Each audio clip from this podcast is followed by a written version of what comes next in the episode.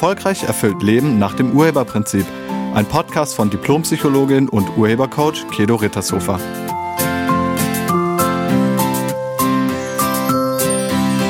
Hallo, herzlich willkommen und schön, dass du da bist.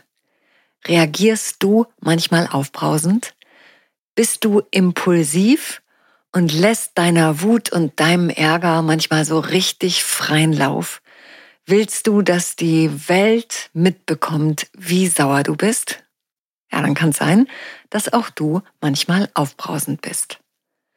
Aufbrausend sein beschreibt eine Persönlichkeitseigenschaft, die sich durch eine Neigung zu plötzlichen intensiven emotionalen Ausbrüchen, insbesondere Ärger oder Wut, auszeichnet. Personen, die als aufbrausend beschrieben werden, reagieren oft impulsiv und heftig auf Situationen oder Provokationen, die sie als frustrierend oder ungerecht empfinden. Diese Reaktionen können sich in lauten, energischen Äußerungen, aggressivem Verhalten oder scharfer Kritik manifestieren. Und dieses aufbrausende Verhalten kann in Intensität und Häufigkeit sehr variieren und ist nicht unbedingt eine dauerhafte Charaktereigenschaft. Es kann auch nur manchmal auftreten, in bestimmten Zusammenhängen oder unter Stress. Und danach ist es dann wieder vorbei. Wenn man über Aufbrausen spricht, fällt auch oft der Begriff cholerisch. Beide Begriffe beschreiben eine Neigung zu impulsivem stark emotional gefärbten Reaktionen auf Herausforderungen oder Provokationen. Heutzutage wird der Begriff cholerisch verwendet, um Personen zu beschreiben, die zu schnellen, oft unproportionalen Ärgerreaktionen neigen. Ein cholerisches Temperament impliziert eine Tendenz zu intensiven emotionalen Ausbrüchen oder Wutanfällen und einer generellen Unnachgiebigkeit oder Aggressivität in Konfliktsituationen. Obwohl aufbrausend sein und cholerisch sehr ähnlich sind und oft synonym verwendet werden, kann cholerisch als eine spezifischere Beschreibung gelten, die nicht nur die Neigung zu Wutausbrüchen, sondern auch eine allgemeinere Temperamentdisposition umfasst. Da machen wir mal einen kurzen Ausflug zum Thema Temperamentenlehre. In der Persönlichkeitspsychologie gibt es verschiedene Theorien und Modelle, die unterschiedliche Temperamententypen unterscheiden. Ein klassisches und weit verbreitetes Modell ist das Modell der vier Temperamente, das seinen Ursprung in der antiken Vier-Säfte-Theorie hat, aber in modernen Interpretationen wurde es weiterentwickelt. Diese vier Grundtypen sind zum einen sanguinisch, also sanguinische Personen gelten als besonders lebhaft, optimistisch, gesellig und haben eine hohe Anpassungsfähigkeit an soziale Situationen. Sie neigen dazu, spontan und enthusiastisch zu sein, aber manchmal auch leicht ablenkbar und unbeständig. Dann gibt es cholerische Menschen und cholerische Individuen sind energisch, zielstrebig und haben oft eine starke Führungsneigung. Sie können entschlossen und ambitioniert sein, neigen jedoch auch zu Impulsivität und Ungeduld. Melancholische Menschen, das ist also die dritte Temperamentsbeschreibung, melancholisch. Also melancholische Menschen sind oft nachdenklich, zuverlässig und gewissenhaft. Sie können tiefgründig und analytisch sein, neigen aber auch zu Pessimismus und dazu, sich Sorgen zu machen. Dann gibt's das phlegmatische Temperament. Phlegmatische Personen zeichnen sich durch ihre ruhige, ausgeglichene und zuverlässige Art aus.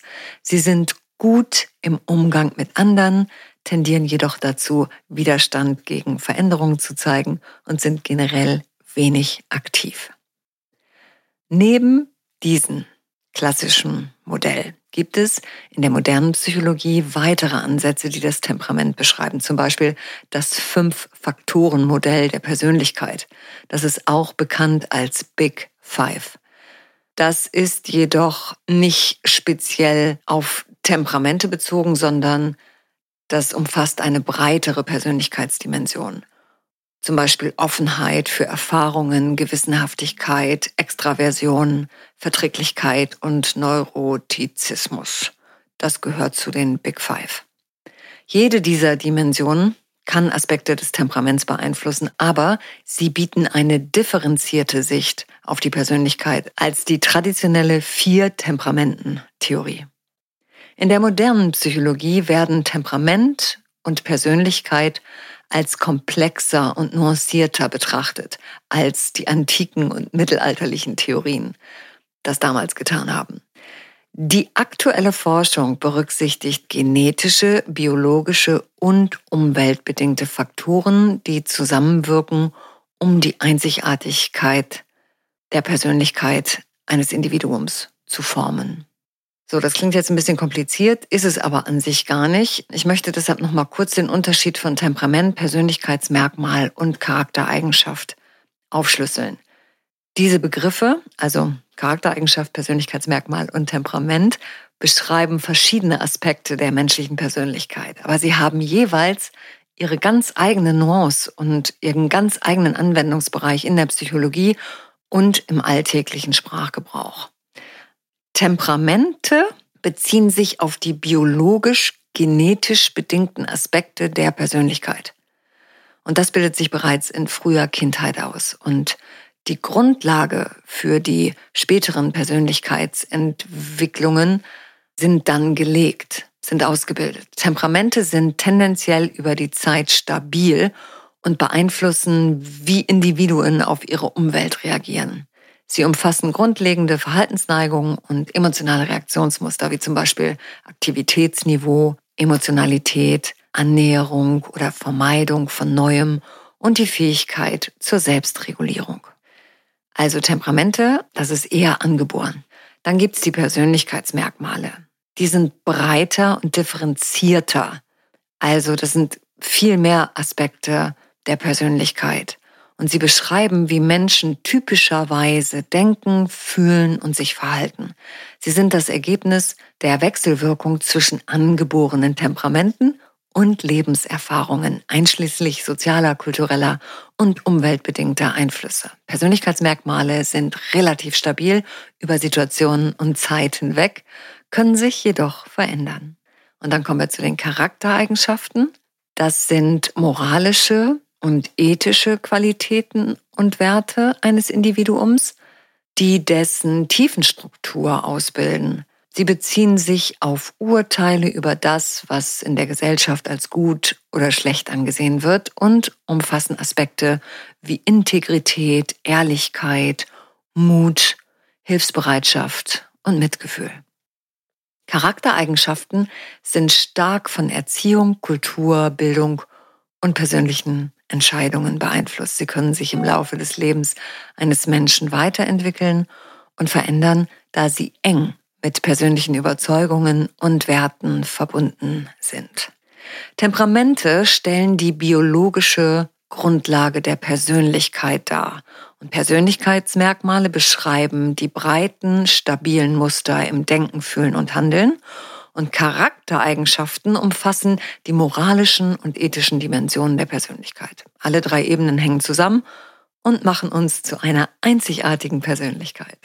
Kommen wir mal zurück zum Aufbrausendsein. Da ist also die Frage, entspricht dein Aufbrausendsein deinem Temperament oder nicht? Und wenn ja, zählst du vielleicht zu den cholerischen Individuen und bist energisch, zielstrebig, und hast eine starke Führungsneigung? Bist du entschlossen und ambitioniert und neigst dazu, impulsiv und ungeduldig zu sein? Dann kann es sein, dass du vom Temperament her cholerisch bist und deshalb manchmal aufbrausend bist. Also wenn du ein cholerisches Naturell hast, dann ist es super schwer für dich, das zu kontrollieren.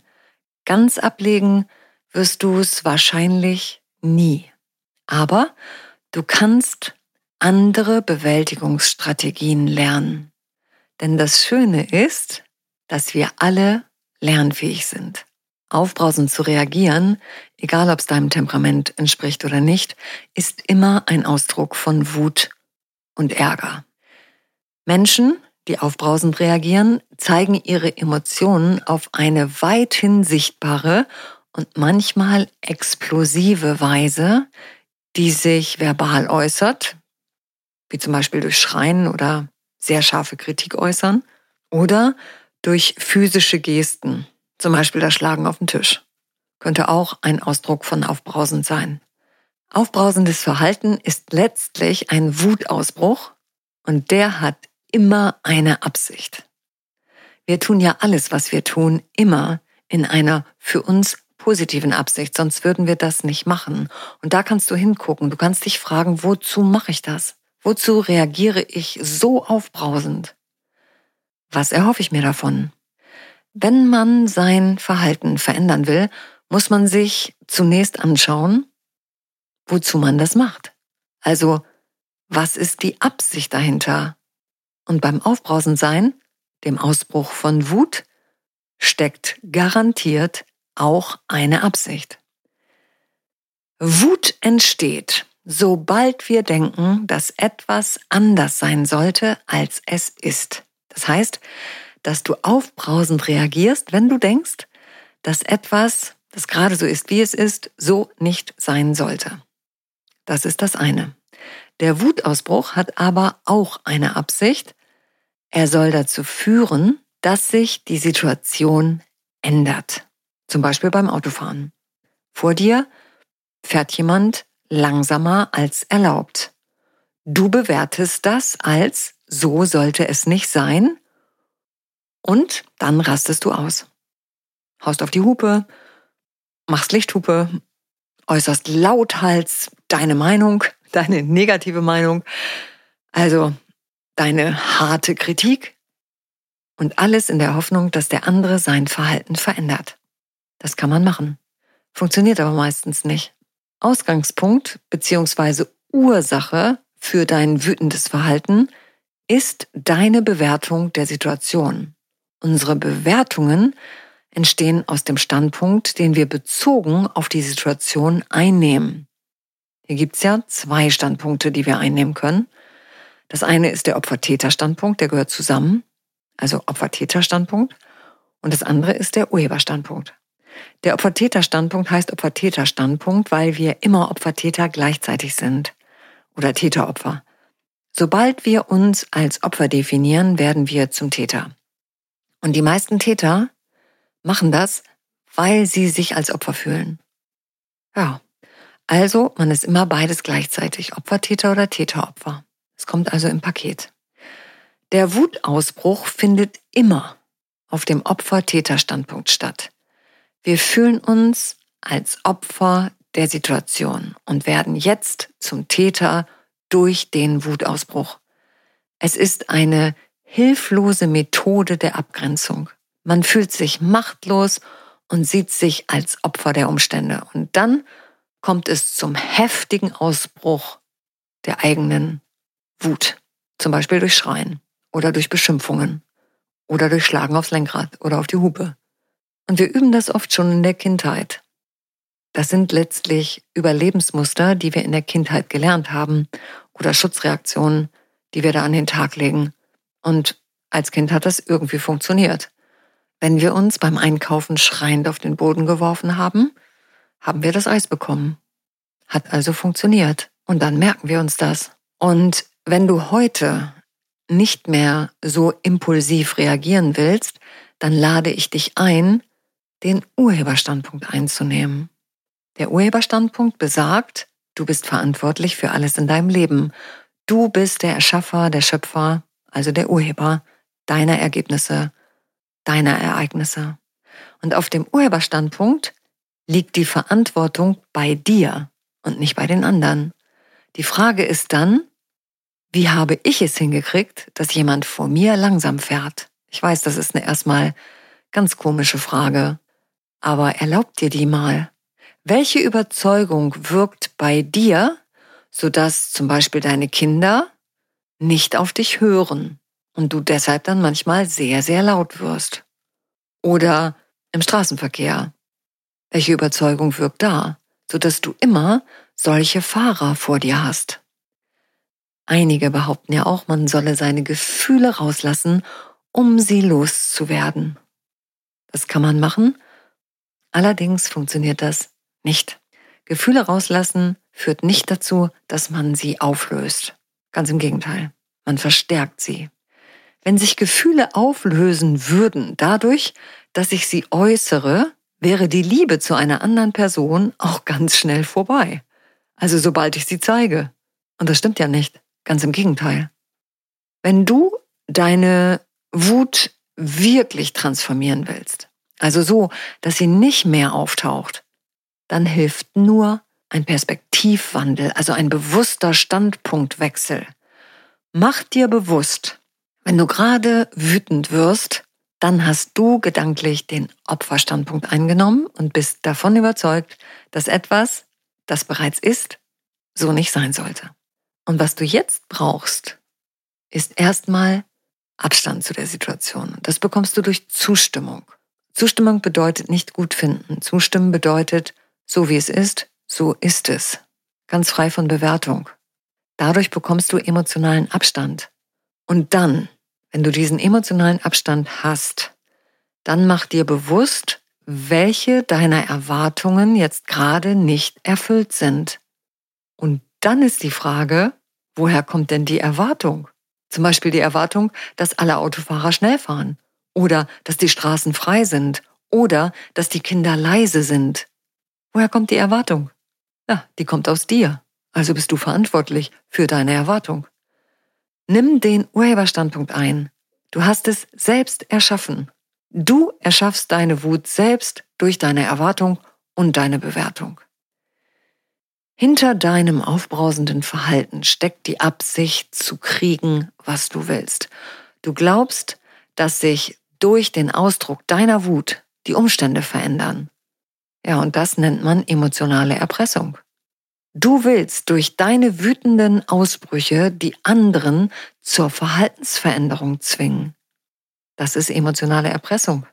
Und ja, manchmal funktioniert das, aber nur ganz kurzfristig. Weil, wenn deine Kinder laut sind und du sie dann anschreist, das führt nicht dazu, dass sie dauerhaft ruhig sind.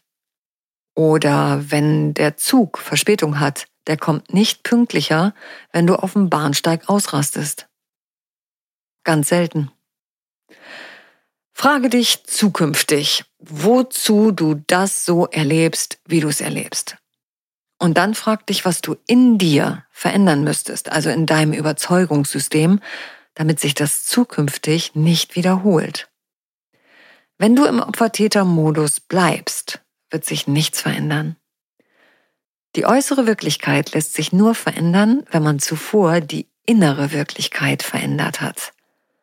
Und wenn du dabei Unterstützung haben möchtest, stehe ich dir gerne als Urhebercoach mit all meinen Angeboten zur Verfügung. Ich danke dir fürs Zuhören und ich wünsche dir eine wunderschöne Woche. Sei nett zu dir und zu allen anderen. Tschüss. Sie hörten einen Podcast von und mit Diplompsychologin und Urhebercoach Kedo Rittershofer. Wenn Sie mehr über die Angebote von Kedo erfahren wollen, schauen Sie im Internet unter www.urheber-prinzip.de. Vielen Dank und auf Wiederhören.